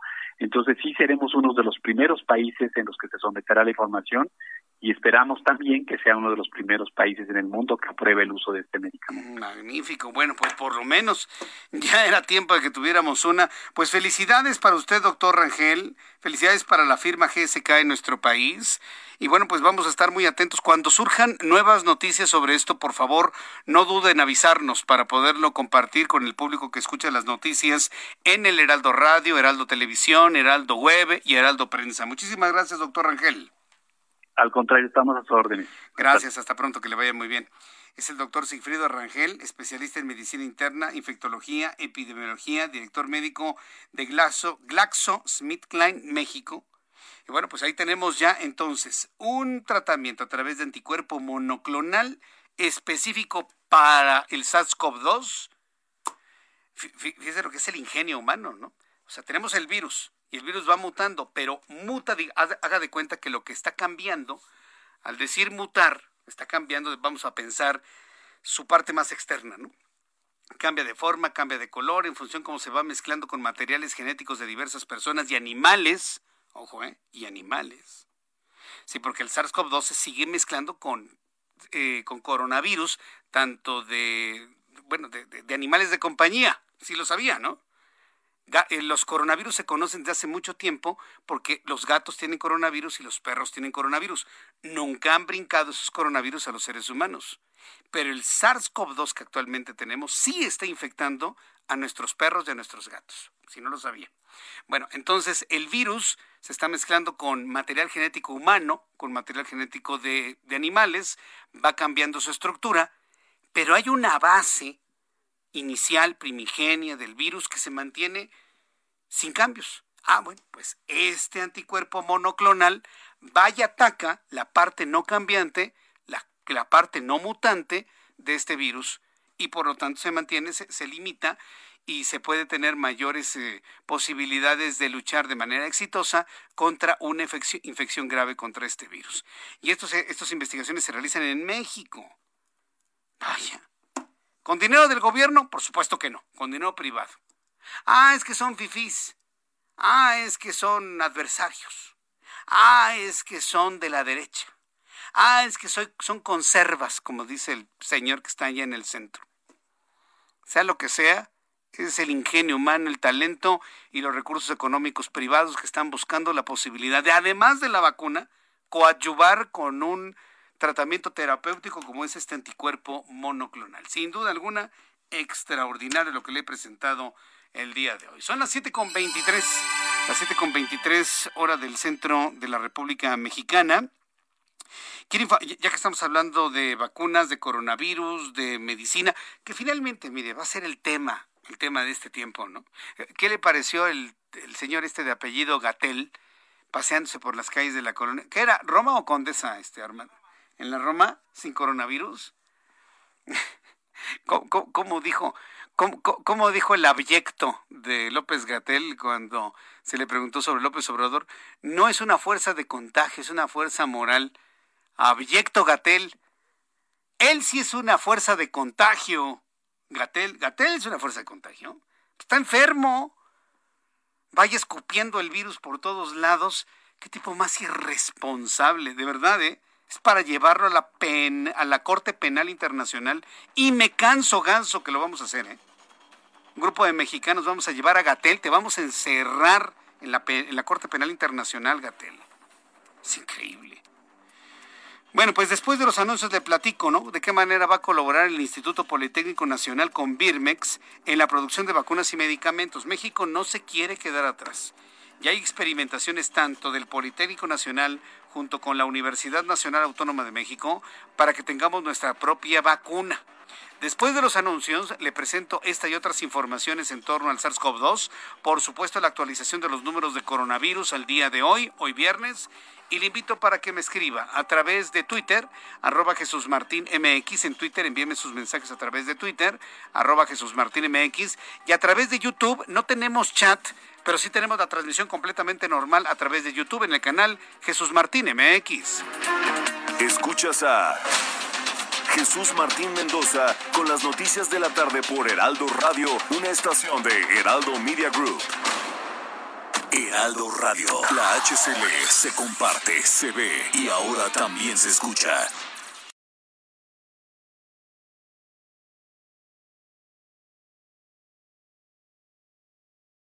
Heraldo Radio. La HCL se comparte, se ve y ahora también se escucha. Escucha las noticias de la tarde con Jesús Martín Mendoza. Regresamos. Muy buenas tardes, queridos amigos del Heraldo Radio. Continuamos aquí en las noticias de la tarde con Jesús Martín Mendoza. Y también vamos a platicar, entre muchas otras noticias interesantes e importantes, con Dina Marín. ¿De qué? De nuestro cabello. Ay, qué lata nos da de repente. O cómo debemos cuidarlo. Para eso, mi querida Dina, estamos atentos. Te escuchamos. Moni, un abrazo. Exactamente. Ya es momento que nos empezamos a relajar en el día y nos empezamos a observar y tóquense su cabellera no sé si esté débil, frágil, escasa. Bueno, si es estos que enfrentamos el problema de la alopecia. Lo padre y lo que enamora es que ya hay un tratamiento capilar que puedo compartir con ustedes. No hay que ser envidiosos, hay que correr la voz. Este tratamiento capilar nos ofrece y nos garantiza 1.700 cabellos en un solo tratamiento. Es decir, es muy rápido, lo único que va a hacer es limpiar, desobstruir el orificio del folículo piloso eh, y empezar a promover el crecimiento de nuevo cabello. Es decir, no solo detiene de inmediato la caída de cabello, pero promueve el crecimiento. A todos nos pasa que vemos en el piso cabello, que en nuestra ropa hay cabello, en la almohada, pero es importante que podemos detener el problema de raíz. Es para hombres, para mujeres, es muy sencillo su uso. Repito el teléfono 800 230 Aquí lo pueden conseguir, es el único lugar. Pueden entrar a granfin.mx para que tengan mayor información. El día de hoy conseguí que sea gratis. Les recuerdo mm. el teléfono 800 230 mil. Sí, yo sé que la economía está un poco complicada, Compruébenlo, si conocen un ser querido que lo necesita, marquen. Puede ser un buen regalo y quedan poco gastados. 800 mil. Ahorita es de regalo, solo pagan el envío exclusivamente para que se lo lleven a su domicilio. Muy bien, qué buenas noticias nos tiene siempre Dina Marín. Muchas gracias. Regresamos contigo a las noticias con Jesús Martín Mendoza.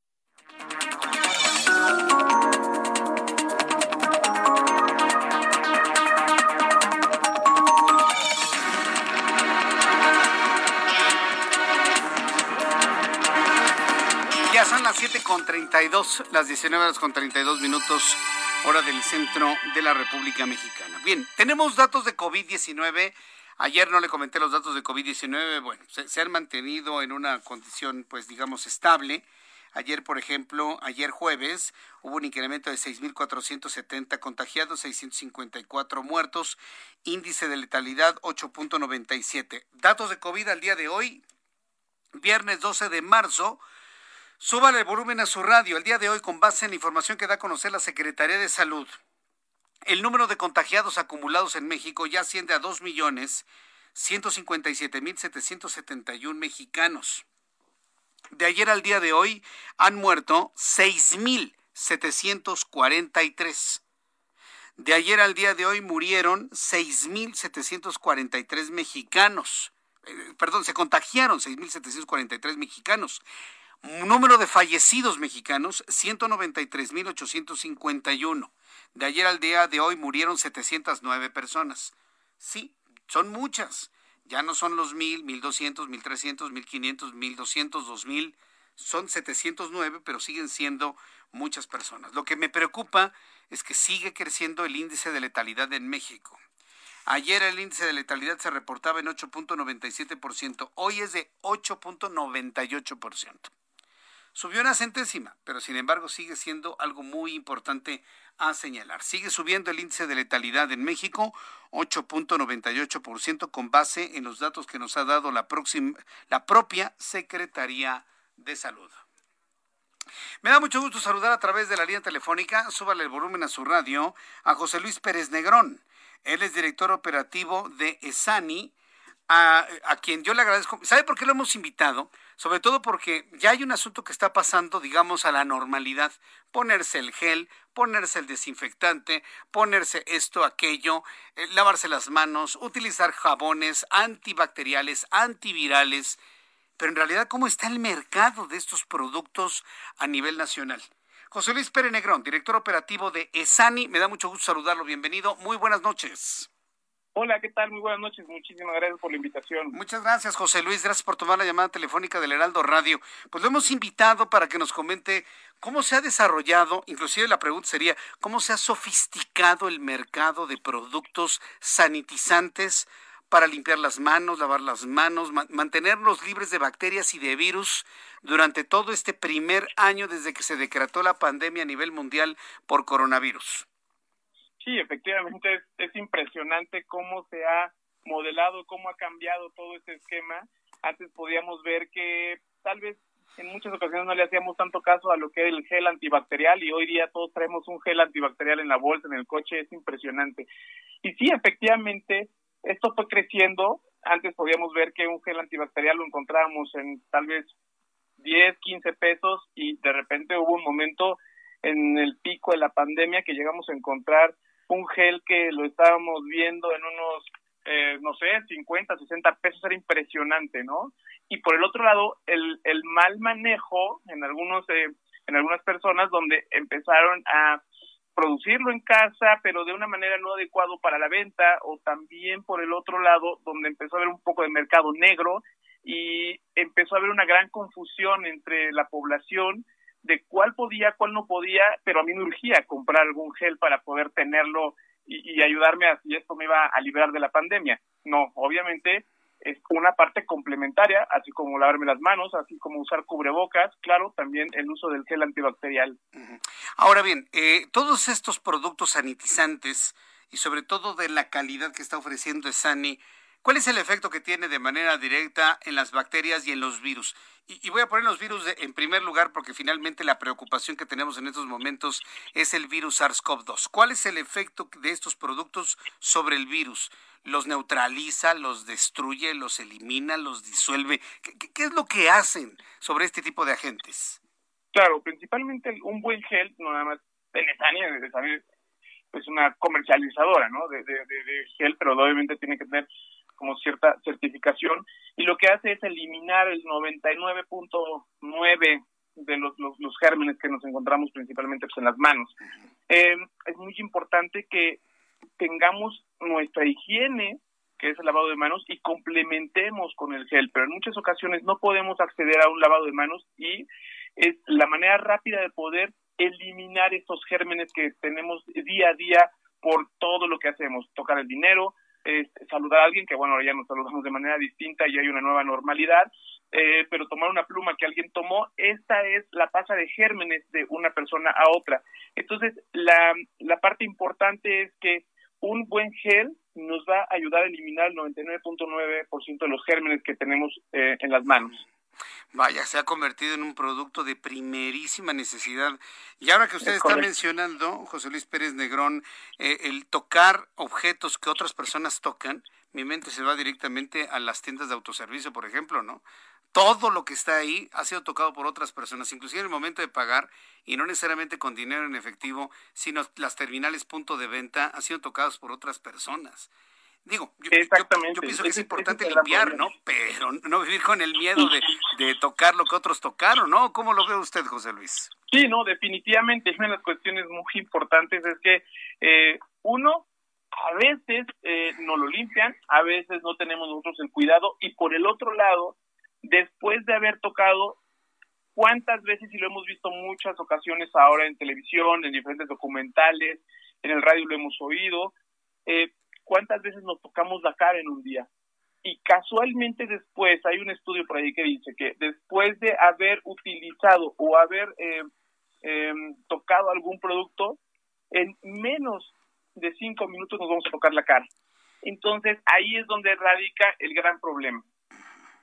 Es decir, tocar con las manos y tener contacto con, en este caso, con el SARS-CoV-2 y luego inmediatamente llevarlo a ojos, nariz o tal vez boca. Ese es el problema es correcto, por eso hay mucha gente que, que por ejemplo, se ha cuidado mucho, ¿no? Lo hemos visto durante año y medio ya, y, y se ha cuidado, no sale de, de su casa, pero le llevaron el periódico, el súper, algo, no lo limpió, no lo desinfectó, pero él se siente porque está protegido en su casa después de haberlo tocado de alguna manera algo y se lleva las manos a la cara antes de lavarse, las antes de poner antibacterial e inmediatamente lo que hace es que pues va a llevar el, virus a su a su cara, ¿no? Y eso obviamente va, va a provocar una una, este, una sección directamente hacia la persona.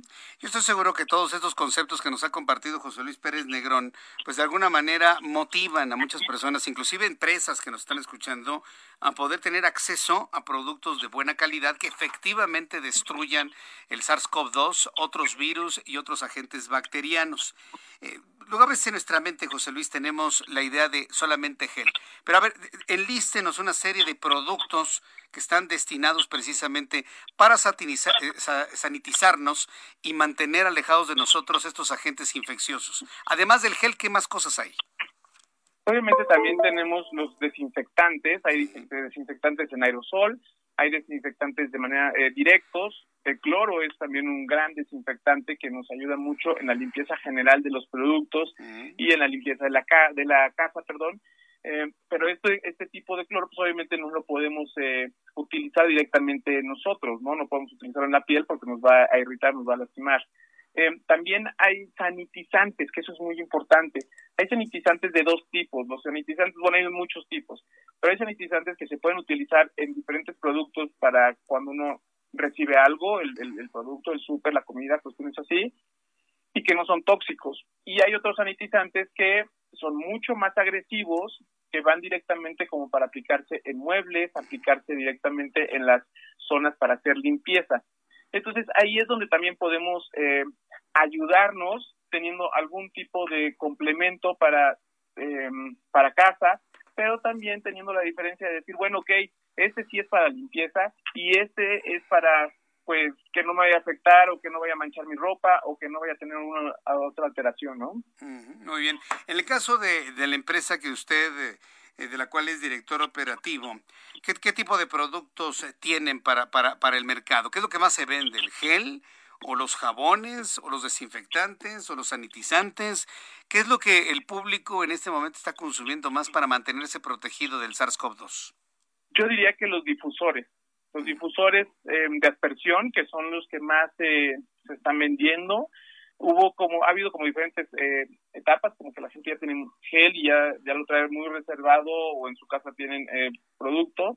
Em, en algunas ocasiones también mucho se, se vende el sanitizante que no mancha la ropa, que no mancha la, este, la tela de los muebles y que no afecta al, al ser humano y los aspersores que yo creo que son los que más están eh, vendiendo en este momento, sobre todo para los restaurantes, por ejemplo, eh, las fonditas, todos estos negocios de comida son los que nos eh, empiezan a consumir para poder tener y abrir y operar su negocio.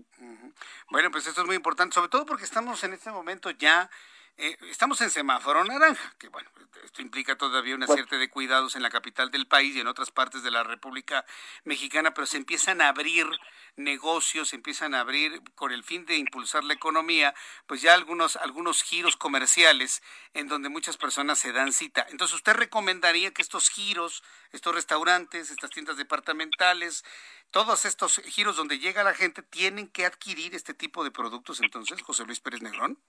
Eh, hay una, eh, en la página eh, de Esania hay todas unas instrucciones donde la gente se puede meter, y eso se puede meter sin costo, y se mete y puede ver qué es lo que necesita. Un restaurante necesita estos tres este, productos. En una, una clínica, una estética, perdón, requiere estos otros seis productos. Una clínica de medicina o un, este, una oficina requiere estos tantos. Entonces, eh, ahí nosotros pusimos para, para ayudar al público, porque esta página se hizo mucho en base al, al, al complemento de la gente, porque mucha gente empezó a vender productos, gel, cubrebocas, de todo se empezó a vender y como que no había una línea. Y esta página se hizo como para tener mucho la interacción con el público de, ah, me puedo meter, puedo ver qué es lo que necesito, ya si lo quiere comprar ahí, pues está bien, pero si no, la gente ya tiene la base para poderla adquirir.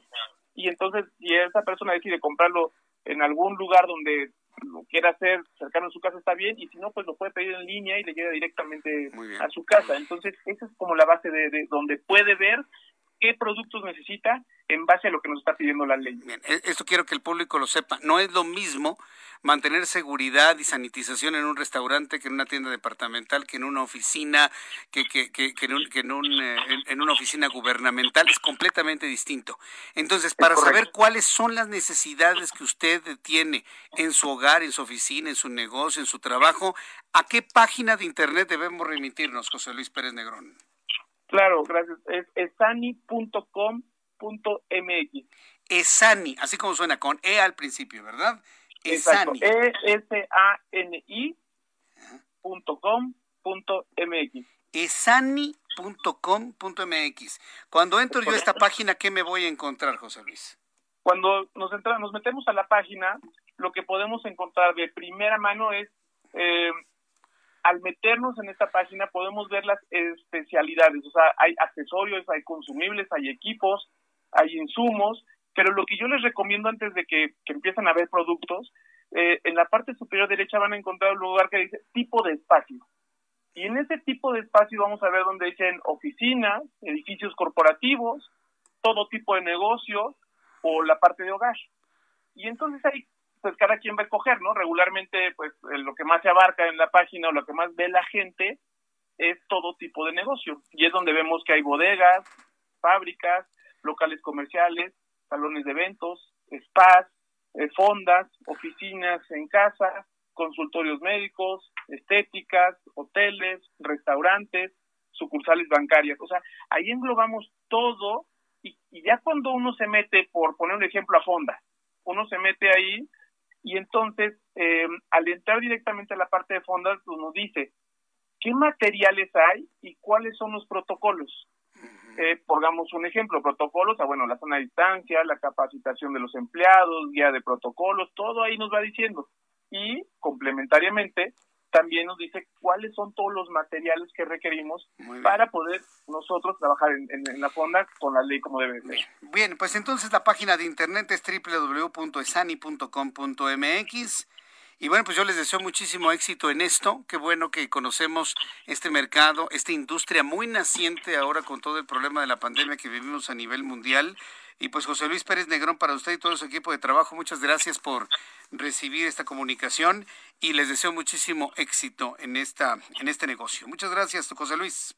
Muchísimas gracias y muy buenas noches. Saludos a todo el público. Hasta luego, muy buenas noches. Bien, si usted quiere conocer productos de calidad para mantenerse sanitizado en su casa, en su negocio, en donde usted se encuentra, www.esani.com.mx, así como suena, E-S-A-N-I www.esani.com.mx. Son las 7 de la noche con 47 minutos, hora del centro de la República Mexicana, ya en la recta final de nuestro programa del día de hoy. Vamos a echar un vistazo de todas las noticias que han ocurrido en el mundo con Giovanna Torres. La Organización Mundial de la Salud dio su aprobación de urgencia a la vacuna anticovid Janssen de la farmacéutica estadounidense Johnson Johnson. Esta vacuna destaca por ser de una sola aplicación, además de tener la facilidad de mantenerse en refrigeración de uso convencional. La Fiscalía de Bolivia emitió este día una orden de detención contra la expresidenta Janine Áñez y varios de sus ministros por golpe de Estado y terrorismo, según una copia de la orden difundida por la propia exmandataria. Las primeras dosis de las vacunas contra el COVID-19 por parte del mecanismo COVAX llegaron a Perú, Guatemala y El Salvador. Perú fue la nación más beneficiada al recibir 117 mil dosis de la vacuna de Pfizer BioNTech, con la que se prevé vacunar al 2.6% de su población. Un estudio realizado por Estados Unidos reveló que al menos 23% de los participantes bebieron más alcohol para hacer frente al estrés provocado por el COVID-19. El estrés, el aumento en el consumo de alcohol y los trastornos del sueño se han hecho presentes en la mayoría de la población, pero los más afectados son trabajadores de la salud, padres y madres de familia con hijos pequeños, así como hispanos y afroamericanos. El ayuntamiento de Minneapolis, en Minnesota, ha acordado pagar 27 millones de dólares a la familia de George Floyd para que ésta retire la demanda interpuesta por su muerte el año pasado a manos de la policía de la ciudad. Se trata del acuerdo prejudicial de mayor valor económico que se ha cerrado nunca en un caso de derechos civiles. Para Noticias de la Tarde, Giovanna Torres. Muchas gracias por la información, Giovanna. Cuando son en este momento las 7 con 49, bueno, pues vamos a tener un fin de semana largo. Acuérdense que hoy no hubo clases por ser viernes técnico. Le llamaban, ¿qué? Viernes de aspersión. Una cosa muy rara de, de esos inventos que se tienen. Y el próximo lunes es el feriado del 21 de marzo. Yo, Jesús Martín Mendoza, yo no celebro al señor Juárez por convicción personal y por un convencimiento y conocimiento claro de la traición que provocó el señor Juárez a México. Por eso yo no lo celebro. Yo no sé por qué México tiene que celebrar el nacimiento de ese señor. Yo celebro la primavera. Pero sea como sea, la primavera o el señor Juárez, se adelanta el feriado del 21 de marzo al próximo lunes. Entonces, el próximo lunes no hay clases, el próximo lunes no hay bancos, el próximo lunes no se trabaja de manera oficial. Por lo tanto, tenemos mucho tiempo para ver cine, para ver películas. Adriana Fernández, qué gusto saludarte. Bienvenida con tus recomendaciones aquí en el Heraldo Radio. Buenas noches. ¿Qué tal, mi querido Jesús Martín? Buenas noches. Y pues sí, como bien dices, este lunes no hay clases, no hay trabajo. Y qué mejor que ir al cine, Jesús Martín, porque justamente desde la semana pasada abrieron los cines. Así que vámonos al cine. Bien, ¿qué nos recomiendas para disfrutar este fin de semana? Pues mira, Jesús Martín, te voy a recomendar una película que justamente está en el cine que se llama Pequeños Secretos. Esta película nos cuenta la historia de un policía de Kern, un pueblito de California, que tiene que regresar a Los Ángeles y ahí se encuentra con los asesinatos de un asesino serial que le recuerdan a un viejo caso que él llevó en un pasado. Y fíjate que es una película bien interesante, Jesús Martín, porque es un thriller mezcla de, de lo que le llaman cine negro, como film noir, y sale Denzel Washington en el protagónico, que es un gran actor, como sabes, ganador del Oscar, y lo acompaña Rami Malek, el que ganó el Oscar como mejor actor por su interpretación de Freddie Mercury en Bohemian Rhapsody, y también Jared Leto, también ganador del Oscar. Y a mí me gustó mucho esta película que se puede ver en los cines, todavía hay varios cines abiertos, entonces es oportunidad de ir a verla y le voy a dar tres estrellas a pequeños secretos que se puede ver en cine. Muy bien, entonces, pequeños secretos. Bueno, primera recomendación. Segunda recomendación para este fin de semana, Adriana. La segunda recomendación, Jesús Martín, es una película que todavía no estrena en México, pero que ganó el premio Mejor Edición en el Festival de Cine de Berlín y se llama Una película de policías. Fíjate que esta película, Jesús Martín, es muy interesante porque es una mezcla de documental y película ficción y nos cuenta la historia de un policía en el día a día en la Ciudad de México, desde que va y saca su pistola, saca sus balas, le dan la patrulla, hasta que tiene pues todas sus actividades como policía, que significa desde ir a atender un parto, ¿verdad? Un parto de una persona que no pudo llegar al hospital, hasta a lo mejor ir a, a callar una fiesta, por ejemplo, ¿no? Donde hay mucho ruido, y todo lo que tiene que ver con corrupción, con, pues realmente con todo lo que hace un policía en esta ciudad tan complicada, donde existe también mucha prepotencia, donde existe un miedo a la policía. Esta película de Alonso Ruiz Palacios se presentó en, Berlín y va a estar próximamente en la plataforma de Netflix, pero yo le digo a nuestra audiencia que no se la vaya a perder en cuanto vaya a estrenar y es una película de policías y le doy tres estrellas a esta película. Bien, bueno, pues entonces tenemos buenas recomendaciones para este fin de semana. Adriana, compártanos tu cuenta de Twitter para que el público te pregunte, consulte, te siga, por favor. Claro que sí, Jesús Martínez, arroba Adriana99, arroba Adriana99. Aquí me pueden escribir, hacer preguntas, más recomendaciones, con muchísimo gusto. Muy bien, Adri. Como siempre, todos los viernes me da mucho gusto saludarte y desearte, como siempre, un gran fin de semana. Gracias, Adri. Igualmente, mi creo Jesús Martín, un cinematográfico fin de semana. Cinematográfico fin de semana para ti también. Muchas gracias, Adriana Fernández. Gracias, Jesús Martín. Hasta pronto, que te vaya bien. Hasta la próxima semana. Es Adriana Fernández, nuestra especialista en cine. Y además, además de ser nuestra especialista en cine, es coordinadora de la Maestría en Desarrollo y Gestión de la Industria del Entretenimiento de la Universidad Anáhuac. Ya nos vamos. Muchas gracias por habernos acompañado el día de hoy aquí en el Heraldo Radio. Vamos a iniciar un fin de semana. Mire, yo le quiero recomendar lo siguiente. Dos cosas en este minutito que me quedan. Por favor, descanse. Este sábado y este domingo, descanse. Y, y, cuando le digo descanse es inclusive escuchar música, leer un libro, convivir con la familia, conviva con sus hijos, atienda a sus papás, atienda a sus hermanos lo más importante, atiéndase usted mismo, haga algo que le guste, desconéctese un poco de las noticias, oiga más música, camine, disfrute, ame a su perro, a su gato, desconéctese, busque salud emocional. Elevemos oración este fin de semana para que Dios nos ayude a controlar la pandemia. Y lo espero el lunes, 2 de la tarde, Heraldo Televisión, y a las 6 de la tarde, Heraldo Radio. Hasta el lunes. Esto fue las noticias de la tarde con Jesús Martín Mendoza. Heraldo Radio. La HCL se comparte, se ve y ahora también se escucha.